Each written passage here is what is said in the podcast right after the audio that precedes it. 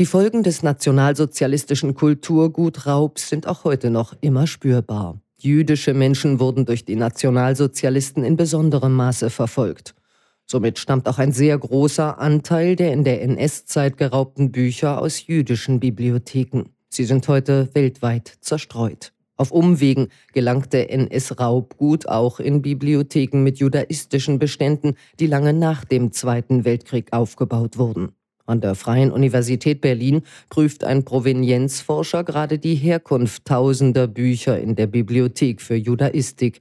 Den Weg weisen ihm dabei Spuren in den Büchern, eingetragene Namen, eingeklebte Etiketten, Stempelabdrücke und Exlibris.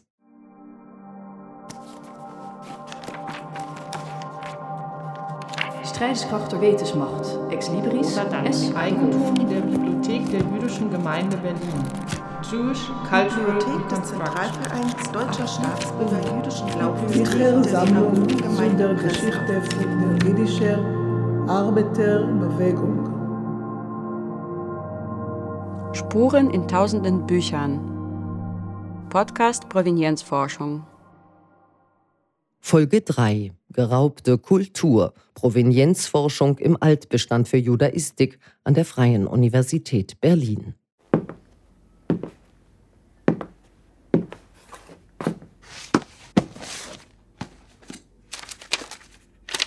Die in Frankfurt vorhandene, unter der Ägide von Alfred Rosenberg gesammelten Bibliothek ist wahrscheinlich heute die größte jüdische Bibliothek der Welt. Das Resultat der vorläufigen Sichtung ist die Anordnung der Bücher in großen Gestellen, mit entsprechenden Aufschriften, falls der Stempel irgendeiner Bibliothek in dem Buch zu finden war.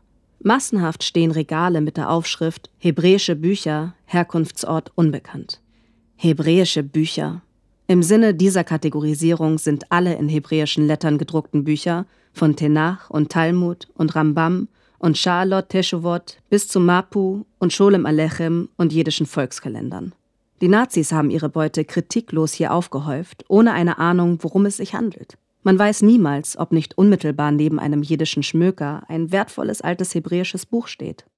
So schildert der jüdische Journalist Robert Welch Anfang 1946 seine Eindrücke aus dem Frankfurter Central Collecting Point – das sich in dem direkt am Mainufer gelegenen Rothschild-Palais befand. In Sammeldepots wie diesem trugen die Alliierten hebräische und jiddische Bücher zusammen, die sie nach Kriegsende aufgefunden hatten. Darunter waren auch Bücher, die der Nazi-Ideologe Alfred Rosenberg hatte beschlagnahmen lassen. Robert Welschs Besuch in Frankfurt gibt einen ersten Eindruck davon, welche Massen jüdischer Bücher in der Zeit des Nationalsozialismus geraubt wurden. Mit der Suche nach solchem Raubgut befasst sich der Provenienzforscher Stefan Kummer, der in der heutigen Folge über seine Forschung im Altbestand der Judaistik im Bibliothekssystem der Freien Universität Berlin berichtet. Ein Bestand, der sich thematisch fast ausschließlich mit der jüdischen Kultur, Religions- und Sozialgeschichte befasst. Hallo, mein Name ist Stefan Kummer. Ich bin Provenienzforscher und habe 2014 bis 2019 ein Provenienzforschungsprojekt in der Stiftung Neue Synagoge Berlin Zentrum Judaicum geleitet. Du kennst das Gebäude vielleicht. Das ist das große Gebäude in der Oranienburger Straße mit der goldenen Kuppel. Seit Sommer 2020 bin ich in der Arbeitsstelle für Provenienzforschung an der Freien Universität Berlin. Mit Stefan Kummer sprach für unseren Podcast Lisaveta Wunderwald. Hallo, ich bin Elisabetta Wunderwald, studentische Hilfskraft an der Arbeitsstelle für Provenienzforschung der Freien Universität Berlin. Stefan, was ist deine Aufgabe in der Arbeitsstelle? Wie meine Kollegin Lisa Czaska, die mit einem Provenienzforschungsprojekt im Botanischen Garten betraut ist, habe ich ebenfalls ein Provenienzforschungsprojekt und darin befasse ich mich mit dem altjudaistischen Bestand in der Campusbibliothek und einem Teilbestand, der sich in der Universitätsbibliothek befindet.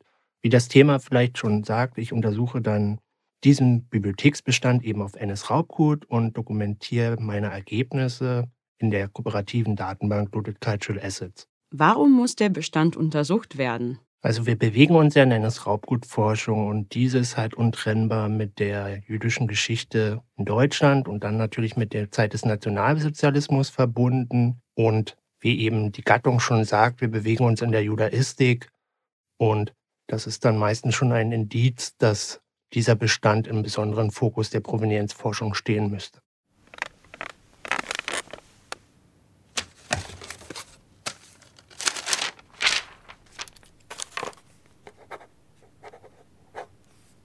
Es gab Bücher aus allen Teilen der Welt, sowohl der alten als auch der neuen. Manche Drucke zeigten ein ganz ansehnliches Alter. Vielen sah man den fleißigen Gebrauch an vielen aber auch die erlittenen Strapazen. Hatten sich diese Bücher ein festliches Gewand in Form eines guten Pergamentbandes oder schönen Lederbandes anziehen lassen, so hüllte andere ein schlichtes Arbeitskleid ein. Sie waren in einfacher Pappe gebunden, zeugten an den Ecken und Buchdeckel von Spuren der Zeit oder auch roher Behandlung. Nicht nur der jüdische Mensch war im Hitlerjahrzehnt verachtet und verfolgt worden.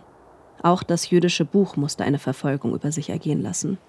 In Scheunen und Keller eingesperrt war es jeder Witterung ausgesetzt.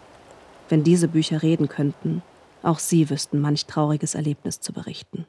Diese Gedanken des Rabbiners Severin Rochmann stammen aus seiner Geschichte des Offenbach Archival Depot. In Folge 1 unseres Podcasts konntet ihr bereits einen Ausschnitt aus diesem Text hören. Auch in diesen Zeilen kommen Severin Rochmanns persönliche Gefühle zum Ausdruck, die von Wehmut und Schmerz über den Verlust zeugen. Heute wünschen sich Provenienzforscher wie Stefan Kummer auch manchmal, dass die Bücher reden könnten. Doch sie müssen den Geschichten der Bücher auf andere Weise auf die Spur kommen. Wie sieht denn dein Arbeitsalltag aus? Ganz klassisch, wir Provenienzforscherinnen und Provenienzforscher gehen an das Buchregal, greifen uns das Buch heraus, autopsieren es, das heißt, wir untersuchen das Buch auf vorhandene Provenienzmerkmale, das können Stempel, das können Exlibris sein, das können handschriftliche Einträge sein, die dann eben für eine Entität stehen eine Entität ist dann eben eine Körperschaft oder eben eine natürliche Person. Dieses Buch, wenn es dann für mich interessant ist, sage ich mal im Kontext der Provenienzforschung, nehme ich dieses Buch mit ins Büro.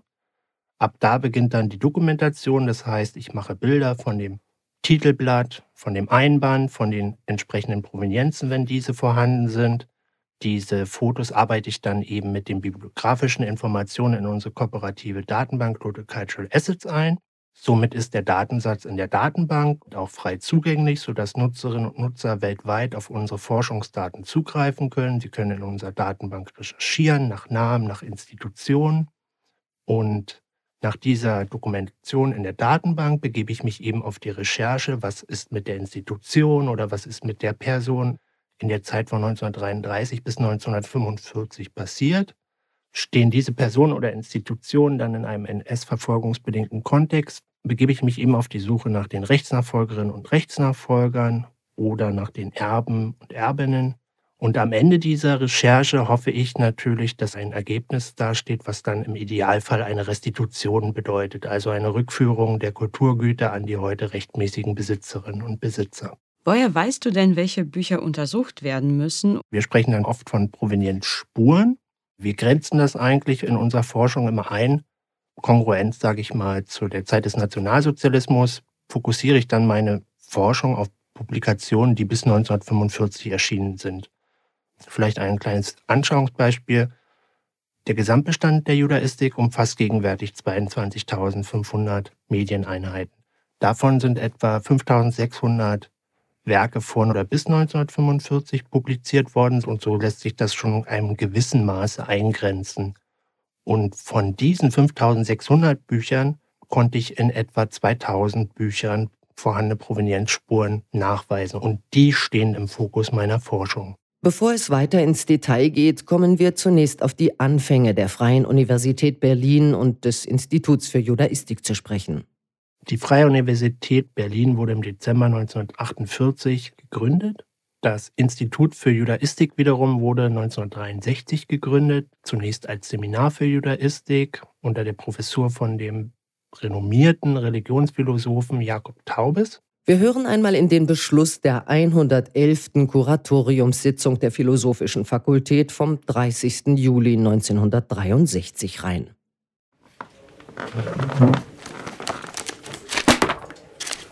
Aus der Kuratoriumssitzung. Betrifft Errichtung eines Seminars für Judaistik. An der Philosophischen Fakultät der Freien Universität Berlin wird vom 1.10.1963 ab ein Seminar für Judaistik errichtet. Begründung auf Beschluss der Philosophischen Fakultät hat der Dekan die Errichtung eines Seminars für Judaistik beantragt. Der Akademische Senat hat diesem Antrag zugestimmt. Durch den Haushaltsplan 1960 ist der Lehrstuhl Wissenschaft vom Judentum an der Freien Universität Berlin geschaffen worden. Jetzt ist es gelungen, die Berufungsverhandlungen mit Professor Dr. Taubes zum Abschluss zu bringen und mit ihm einen Anstellungsvertrag abzuschließen. Mit der Besetzung des Lehrstuhls ist die Errichtung eines Seminars dringend notwendig geworden. Einmalige Mittel zur Errichtung einer Bibliothek und für apparative Ausstattung, verteilt auf die Jahre 1963 bis 1965, 100.000 D-Mark. Der Freien Universität Berlin war es 1963 gelungen, mit dem 1923 in Wien geborenen Rabbiner Jakob Taubis einen renommierten Religionssoziologen, Philosophen und Judaisten zu gewinnen. Für den Aufbau einer Fachbibliothek standen umfangreiche Finanzmittel zur Verfügung.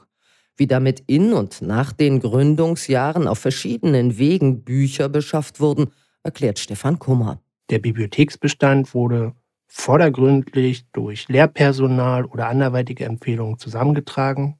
Hauptsächlich hat man dann in Antiquariaten in Israel oder auch in Großbritannien die Bücher angekauft, immer in dem Fokus auf hebräischsprachige Werke, die in, mit der Religion und jüdischen Kultur im Zusammenhang stehen. Das heißt, die Freie Universität Berlin ist eine Nachkriegsgründung. Sie war im Gegensatz zu der Berliner Stadtbibliothek, die Vorgänger Institution der Zentral- und Landesbibliothek Berlin nicht aktiv in dem Raub der Bücher im Zeitraum von 1933 bis 1945 beteiligt. Das heißt, das vermeintliche Raubgut ist passiv in den Bestand durch diese Ankäufe geraten. Es wurde auch nicht danach ausgewählt, dass dort Spuren oder ähnliches vorhanden sind. Es wurde einfach aufgrund der Gattung oder des Titels Bücher erworben und wir sprechen in dem Fall dann vom sekundären Raubguterwerb, dass diese Bücher eben nachträglich in den Bestand geraten sind und erst durch unsere Provenienzforschung in den Kontext der NS-Raubgutforschung geraten sind. Der Bibliotheksbestand im Institut für Judaistik bringt einige Besonderheiten mit sich. Neben der Gattung der Judaistik steht natürlich die sprachliche Besonderheit des Korpus im Vordergrund. Es gibt hebräischsprachige Werke und jiddischsprachige Werke. Dabei spricht man von Jedika und Hebraika. Und die Provenienzspuren sind dann ebenfalls in diesen Sprachen gehalten, neben Hebräisch vor allem englische Einträge, also handschriftliche Einträge, lateinische Einträge, französischsprachige Einträge. Und diese müssen natürlich auch übersetzt oder gegebenenfalls transliteriert werden. Das heißt, sie werden dann ins Deutsche übertragen oder übersetzt. Das ist eben die Besonderheit. Man muss die sprachlichen Voraussetzungen mitbringen, um diese Provenienzmerkmale verstehen, übersetzen, transliterieren oder transkribieren zu können. In dieser Folge ist immer wieder von Hebräisch und Jiddisch die Rede. Ein paar Hörbeispiele dieser beiden Sprachen sollen euch einen Eindruck vermitteln. לא עם הארץ חסיד, סמינר הקיבוצים. מספריית אבינו רבי יחיאל בן רבי יוחנן בן נון, זיכרונו לברכה. הקומה לתרבות ישראל. אגודת מכבייה, לבוב. עיריית בת ים. Das war Hebräisch.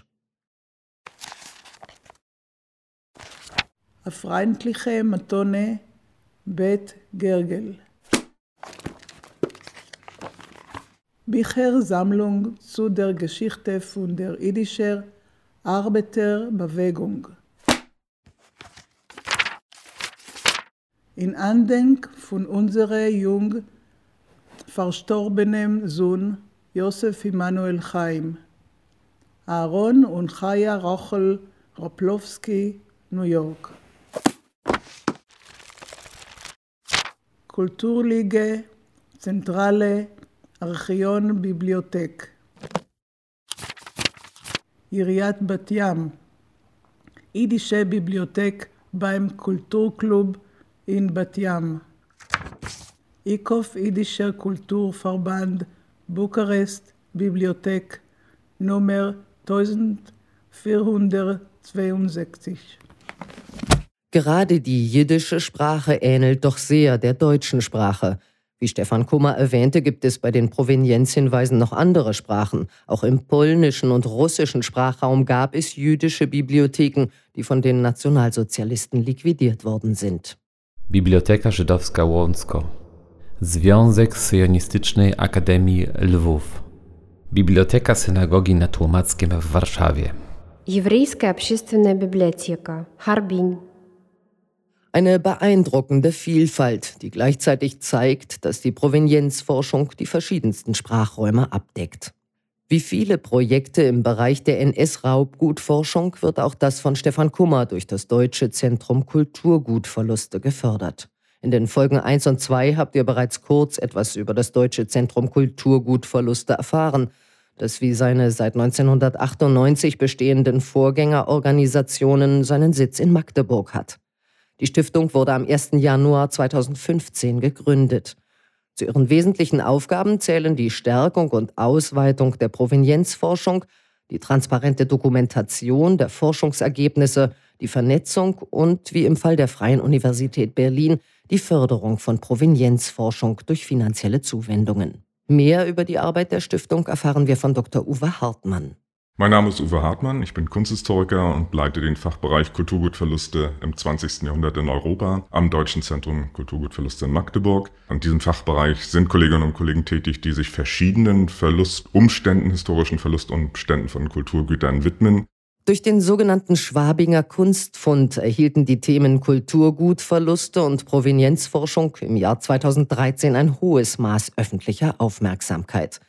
In den Münchner Wohn- und Kellerräumen von Cornelius Gurlitt fanden Ermittler damals 1280 Kunstwerke, die aus dem Nachlass von Gurlitz Vater, Hildebrand Gurlitt, stammten. Hildebrand Gurlitt war ein deutscher Kunsthistoriker und Kunstsammler, den die Nationalsozialisten damit beauftragt hatten, die aus musealen Sammlungen beschlagnahmte sogenannte entartete Kunst ins Ausland zu veräußern.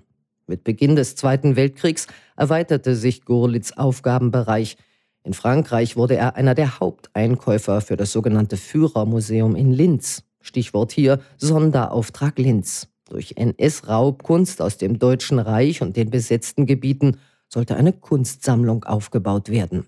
Hildebrand Gurlitt war mit seinem Wirken direkt an dem Kunst- und Kulturgutraub in Europa zwischen 1933 und 1945 beteiligt. Das erklärt auch, warum die Sammlung Gurlitz, die nach seinem Tod an seinen Sohn Cornelius überging, verdächtig erschien. Zu Recht. Bisher ergaben Untersuchungen, dass 300 Werke daraus ab 1937 als entartete Kunst konfisziert worden waren. Weitere 200 Objekte sind als NS-Raubgut identifiziert worden. Warum es nach dem Schwabinger Kunstfund zur Gründung einer zentralen Stelle für das Thema Provenienzforschung kam, erläutert Dr. Uwe Hartmann.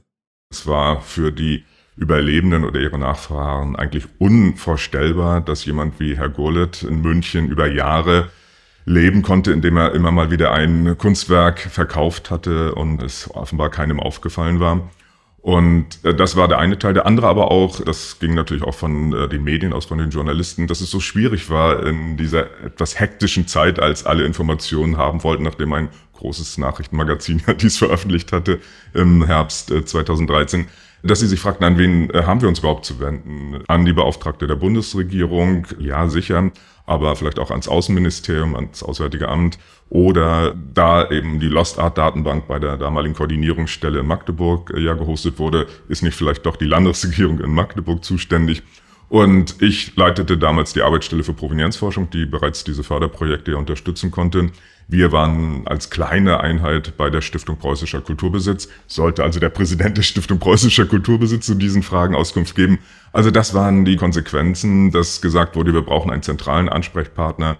Und deswegen wurden auch die beiden Vorgängereinrichtungen, die Koordinierungsstelle Magdeburg, wie gesagt, vorher von 94 bis 98 als Koordinierungsstelle der Länder für die Rückführung von Kulturgütern schon gegründet und die Lost Art Datenbank schon entwickelt habend äh, und die Arbeitsstelle zusammengefügt. Damit gab es also ab 2015 das Deutsche Zentrum Kulturgutverluste. Dort beschäftigen sich Dr. Uwe Hartmann und sein Team mit verschiedenen Sachgebieten rund um den Verlust von Kulturgut. Das wäre der erste Bereich, die Dokumentation, die Erforschung von Kulturgutverlusten während und infolge des Zweiten Weltkrieges. Also natürlich direkte Beschlagnahmungen durch die jeweils besetzenden Armeen auf den okkupierten Territorien. Aber auch eine besondere Folge sind die Gebietsverschiebungen oder Grenzneuziehungen nach dem Potsdamer Abkommen. Also Kulturgut in Museen, Bibliotheken oder auch ausgelagertes Kulturgut in bis 1945 deutschem Staatsgebiet, das seit Ende des Zweiten Weltkriegs eben polnisches Staatsgebiet ist. Das ist das eine Sachgebiet, Kriegsverluste an Kulturgut.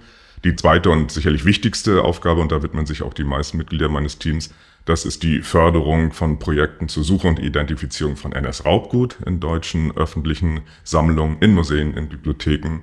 Und hier haben wir ein ziemlich breites Spektrum an Projekten, das wir inzwischen fördern können, von der Bestandsprüfung bis zur Kontextforschung. Das Deutsche Zentrum Kulturgutverluste ermöglicht also durch Förderung die Durchführung von Provenienzforschungsprojekten. Für unseren Podcast interessieren uns die Besonderheiten der Projekte zur Identifizierung von NS-Raubgut in deutschen Bibliotheken. Also die Projekte, die wir an den Bibliotheken fördern oder gefördert haben und da vielleicht vornehmlich auch die größeren Bibliotheken, die äh, Landes- und Staatsbibliotheken, die Universitätsbibliotheken, aber auch äh, vielfach äh, bei den kleineren Bibliotheken wenngleich wir dort ja vor allen Dingen das sogenannte Erstcheck-Modell oft voranstellen, um überhaupt ja, Verdachtsmomente zu finden. Allen diesen Projekten ist gemein, dass Objekte, vornehmlich Bücher, untersucht werden, die vor 1933 Personen, Personengruppen, Institutionen, politischen Vereinigungen, Parteien äh, gehörten, die Gegner der Nationalsozialisten waren oder von diesen zu Gegnern erklärt wurden. Und das ist der große Unterschied, diese Breite der Opfergruppen, wenn man das so sagen darf, der Enteigneten, gegenüber der Provenienzforschung, den großen Projekten in den großen Museen. Wenn wir es um die hochkarätigen Meisterwerke haben, wofür sich auch die Medien dann meistens interessieren, da waren das schon zum Teil geschlossene äh, Kunstsammlungen, ähm, die entzogen wurden durch die nationalsozialistischen Machthaber. Und sie gehörten zu einem ganz großen Teil eben wohlhabenden Juden, die als Mäzene sich einen Namen gemacht hatten und gerade deswegen ausgelöscht werden sollten, weil es ja nicht nur das rassenideologische Schema passte, dass ein Jude deutsche Kunst und Kultur gefördert haben könnte. Und wir haben bei den Bibliotheksprojekten eigentlich äh, Entzugsmomente sofort nach dem Reichstagsprozess, nach der Verfolgung der ärgsten politischen Gegner aus Sicht der Nationalsozialisten Reichstagsabgeordnete, äh, zunächst der Kommunistischen Partei, dann der Sozialdemokratischen Partei, die dann ja in die Konzentrationslager äh, kamen, in Schutzhaft, wie es ja hieß, und ihre Bibliotheken, ob nun Dienstbibliothek, wenn sie ein Abgeordneter waren, oder auch ihre private in ihrer Wohnung geschlagnahmt wurden. Und das setzt sich dann ja sehr schnell fort äh, mit dem berüchtigten Datum des 10. Mai 1933 der Bücherverbrennungen. Und da werden dann ja weitere Institutionen gestürmt, die Sachen geplündert. Ich denke hier nur an das Institut von Magnus Hirschfeld äh, in Berlin. Also da beginnen eben schon Entziehungen und sie setzen sich dann fort, genauso wie bei den erzogenen Kunstsammlungen, mit den Deportationen der Juden aus dem Reichsgebiet ins sogenannte Generalgouvernement ins Baltikum. Dann musste ja alles, was noch im Eigentum äh, dieser jüdischen Familien oder Personen sich äh, befand, an das Reich abgetreten werden. Und somit kommen dann ja auch die verschiedenen Verwertungsstellen ins Spiel oder eben die Reichstauschstelle, die solche Bücher ja auch aufnimmt, um sie dann an die deutschen Bibliotheken zu geben, die bereits Schäden erlitten hatten durch angloamerikanische Bombenangriffe.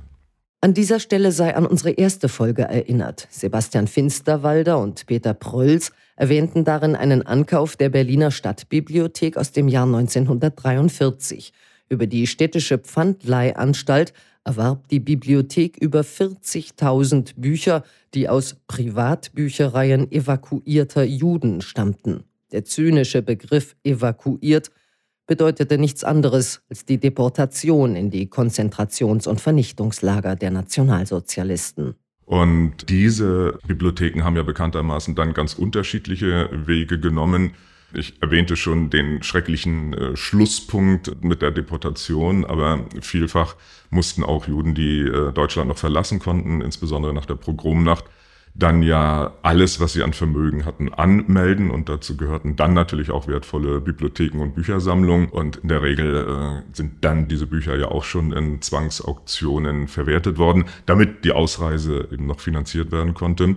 Aber wir dürfen auch hier nicht vergessen, dass es ja mit dem Institut zur Erforschung der Judenfrage und anderen sogenannten weltanschaulichen Gegnerforschungseinrichtungen der Nationalsozialisten sehr wohl äh, das Ziel gab, hier dieses äh, Volk oder wie Sie meinten, diese Rasse als äh, Feind der allgemeinen Menschheit zu brandmarken und die historischen Entwicklungen und Wurzeln zu skizzieren, weswegen dann eben Judaiker und Hebräiker auch in solche Bibliotheken gekommen sind die dem Reichssicherheitshauptamt unterstanden oder anderen, beispielsweise dem Einsatzstab Reichsleiter Rosenberg.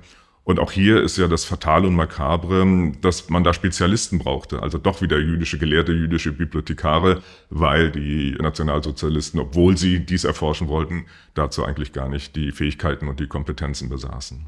Auch Robert Welsch verweist zu Beginn unseres Podcasts auf die fehlenden Kompetenzen der Nationalsozialisten im Umgang mit den hebräisch- und jiddischsprachigen Büchern. Dies führte dazu, dass ganz unterschiedliche Werke verschiedener Epochen nur unter dem Stichwort hebräische Bücher aufgestellt worden sind. In deutschen Bibliotheken befinden sich noch immer viele tausende Bücher, die darauf warten, als NS-Raubgut identifiziert zu werden.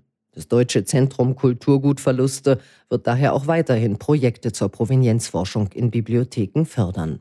Alle öffentlich unterhaltenen Bibliotheken in Deutschland können diese Fördermittel bei uns beantragen. Und wie ich auch schon erwähnte, seit einigen Jahren können dies auch Vereine, andere Institutionen tun, die privat finanziert werden. Und es können auch äh, Privatpersonen unterstützt werden. Bislang haben wir Nachfahren von verfolgten jüdischen Sammlern äh, unterstützt bei der Suche nach den Kunstwerken, nach überhaupt der Rekonstruktion so einer Sammlung, weil vielfach in der zweiten oder dritten Generation sind durch die Ereignisse der Shoah die Überlieferungen oft abgebrochen. Wir kennen das aus vielen Familiengeschichten, dass die Älteren, insbesondere wenn der Familienvater im Ersten Weltkrieg äh, im Felde stand und sich nicht ausmalen konnte, dass es jemals so schlimm, so brutal werden könnte, dass er diesem seinem Vaterland so äh, dienend äh, nun dann so schlimmen Verfolgungsmaßnahmen rechnen musste. Und schon die Kindergeneration hatte ja die Zeichen der Zeit, die ernsten Zeichen sehr oft früh erkannt und war nach Palästina ausgewandert oder in die USA. Und sie flehten eigentlich ihre Eltern an, kommt äh, nach, solange es noch äh, möglich ist.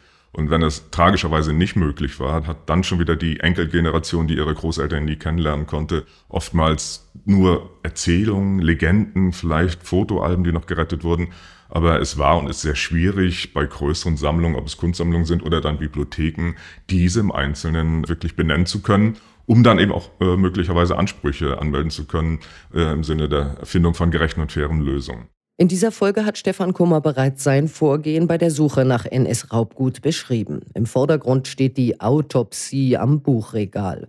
Dr. Uwe Hartmann weiß aus den vielen geförderten Projekten, wie aufwendig diese Arbeit ist. Und bei den Bibliotheken dominiert die Bestandsprüfung äh, tatsächlich eben, dass jedes äh, fragliche Buch, was nach 1933 ins Haus gekommen ist, in die Hand genommen werden muss.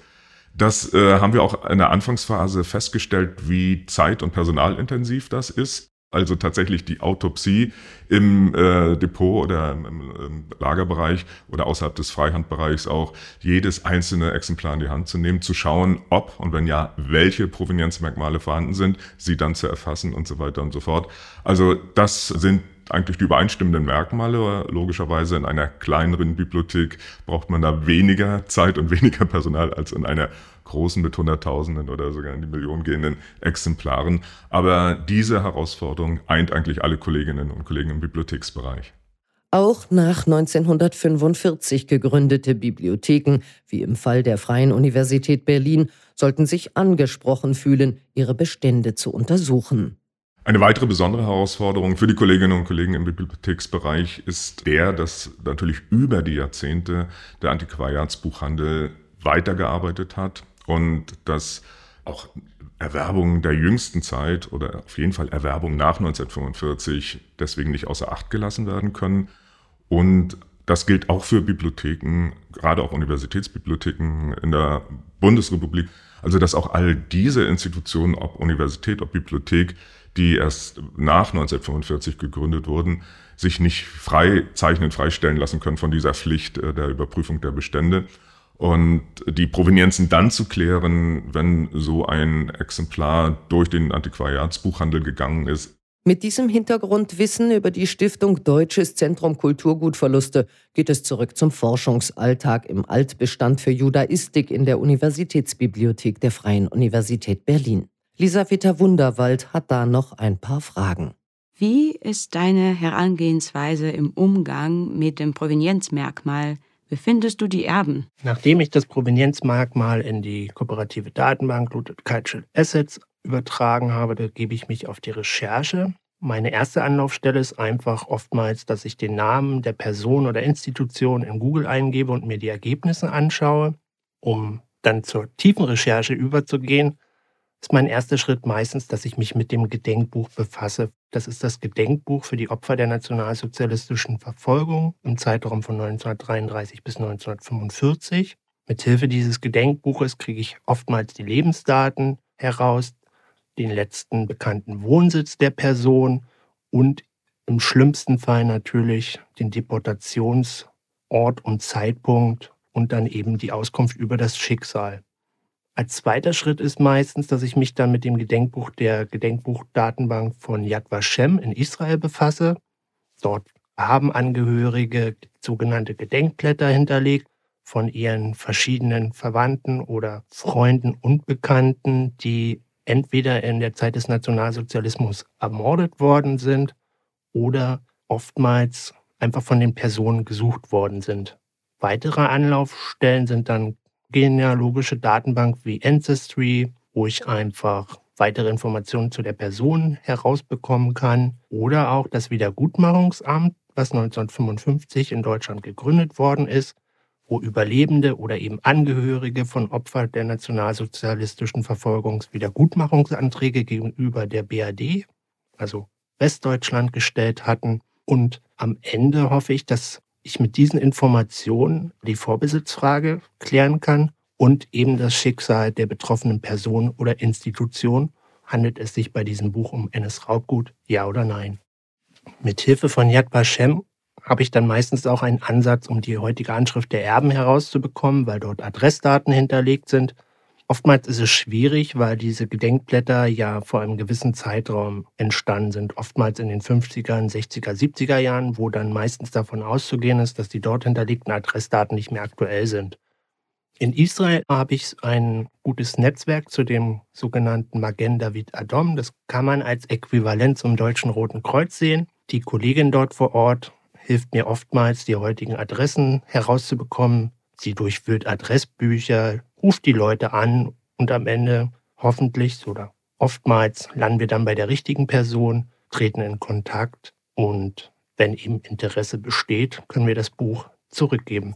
Wie reagieren denn die Erben, wenn du an sie herantrittst? Also die Reaktionen fallen unterschiedlich aus. Es gibt Leute, die gar nicht reagieren. Es gibt Leute, die etwas schroff antworten, vor allem immer nach dem Motto, was maßt sich eine deutsche Institution an sie eben in Israel oder in den USA heranzutreten. Es gibt aber auch die Leute, die sich freuen, dass wir diese Bücher gefunden haben.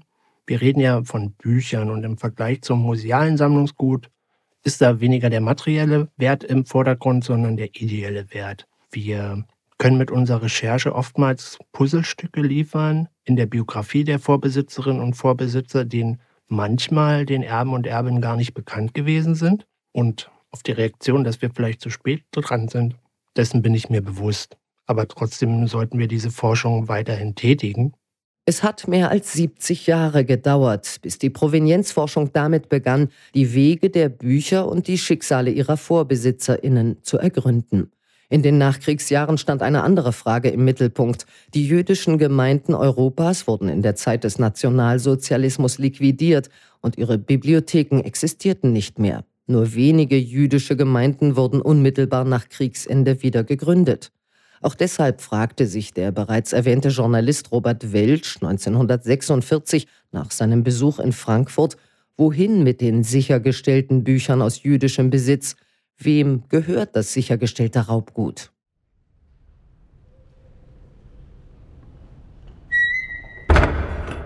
Nehmen wir zum Beispiel die Bibliothek des Rabbinerseminars in Breslau oder der Lehranstalt für die Wissenschaft des Judentums in Berlin.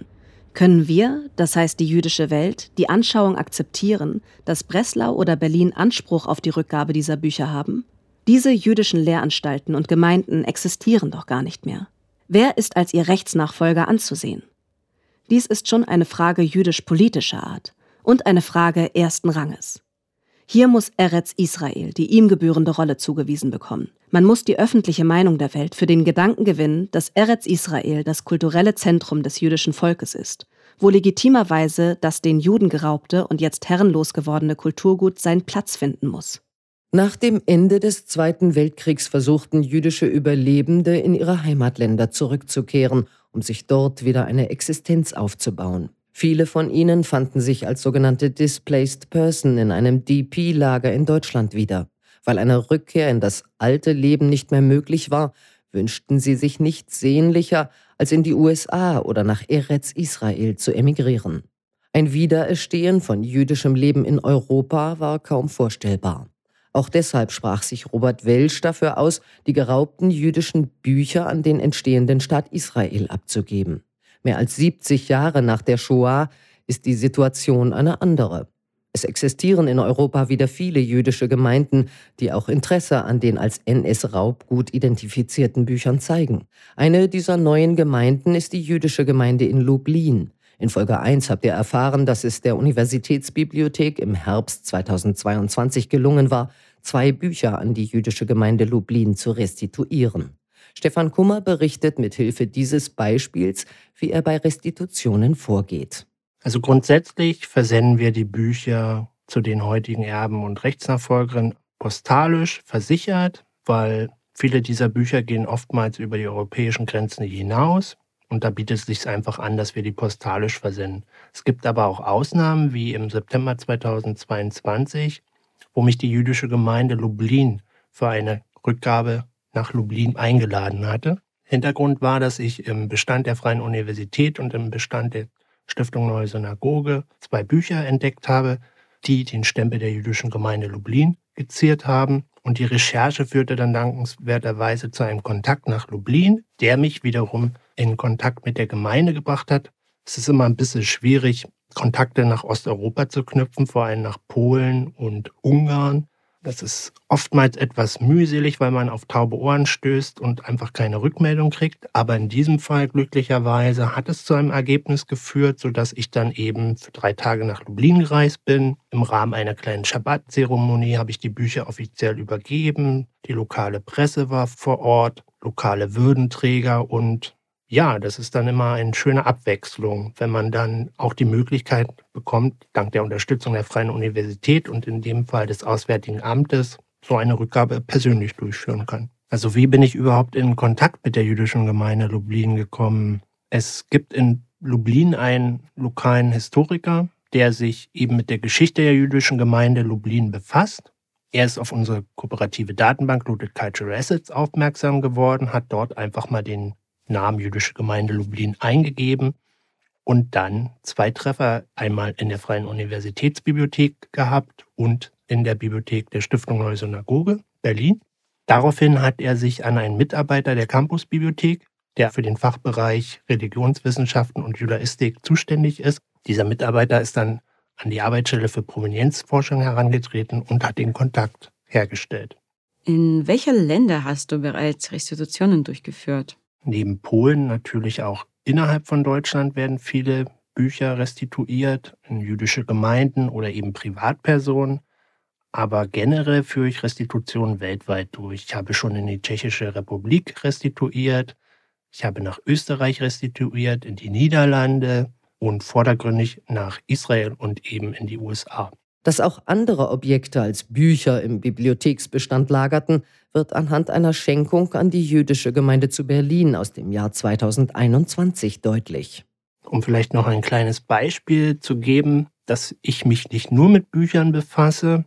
In den 1970er Jahren, so ist die Legende, wurden Tora-Fragmente, also einzelne Pergamente von einer Tora-Rolle, anonym vor dem Institut für Judaistik der Freien Universität Berlin abgelegt. Keiner weiß, wer es gewesen ist, warum es so gewesen ist. Und diese Pergamente, also Fragmente, sind dann erstmal in den Lehrbetrieb übergegangen. Dadurch, dass es sich bei den Tora-Schriftstücken nur noch um Fragmente handelt, spricht man in der Judaistik davon, dass diese Tora-Rolle entweiht worden ist. Das ist auch ein Ausdruck dafür, dass es im Lehrbetrieb dann mit Notizen versehen wurde, wir haben bei der Besichtigung der Fragmente festgestellt, dass mutwillige Ausschnitte getätigt worden sind. Zu welchem Zweck? Wir wissen es nicht. ויאמר אדוני אל משה בוא אל פרעה ודיברת אליו כה אמר אדוני אלוהי העברים שלח את עמי ויעבדוני כי אם מאן אתה לשלח ועודך מחזיק בם הנה יד אדוני הויה במקנך אשר בשדה בסוסים, בחמורים, בגמלים, בבקר ובצאן, דבר כבד מאוד. והפלא אדוני בין מקנה ישראל ובין מקנה מצרים, ולא ימות מכל לבני ישראל דבר. וישם אדוני מועד לאמור, מחר יעשה אדוני הדבר הזה בארץ. Die Ausschnitte sind so willkürlich, dass sie den biblischen Text an manchen Stellen mitten im Satz zerteilen. Auf einem Pergament wurde ein Teil herausgeschnitten, der die Kapitel 9.1 bis 9.5 des zweiten Buch Moses beinhaltet. Diese Passage war gerade zu hören.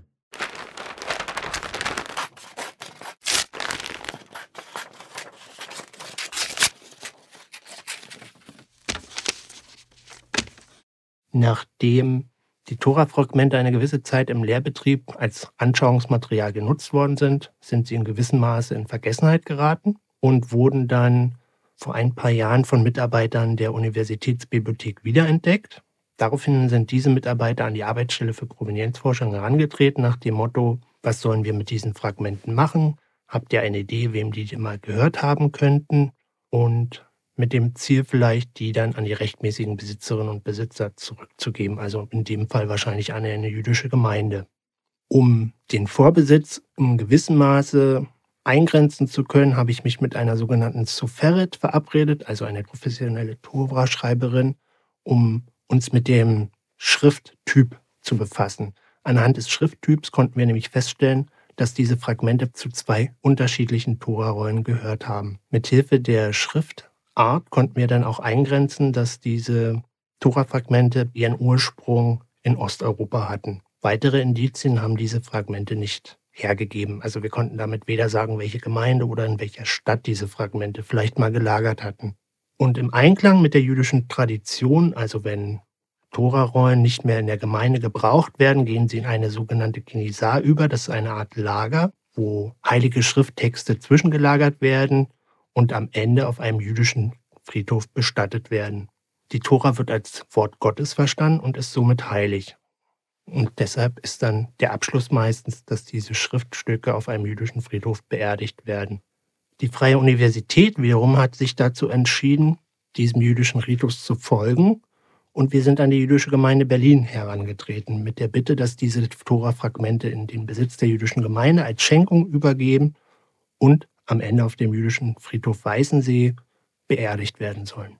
Kenntnisse über die jüdischen Riten, Sitten und Gebräuche sind für die Erforschung von jüdischen Kulturgütern unerlässlich. Zum Abschluss unseres Podcasts gibt Stefan Kummer noch einen Ausblick über seine Projektarbeit.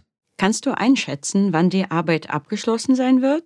Da das Projekt ebenfalls ein Drittmittelprojekt ist, wie bei meiner Kollegin Lisa Czaska im Botanischen Garten, ist das Projekt von vornherein schon eingegrenzt. Ich habe das Projekt offiziell im November 2021 begonnen, habe aber schon das Jahr davor dank der Freien Universität Berlin einen sogenannten Erstcheck durchgeführt. Das heißt, ich bin stichprobenartig durch den Bestand der Judaistik gegangen, habe mir die Bücher herausgegriffen, habe die Provenienzen oberflächlich bewertet, was eben dann zur Überzeugung geführt hat, dass wir ein Drittmittelprojekt beantragen sollten, was dann, wie gesagt, auch genehmigt wurde erstmal für zwölf Monate und jetzt nochmal im November 2022 für weitere zwölf Monate, sodass ich davon ausgehe, dass das Projekt im November 2023 abgeschlossen sein wird. Vielen Dank für das interessante Gespräch und tschüss. Gerne, Elisabeth. Mach's gut. Tschüss.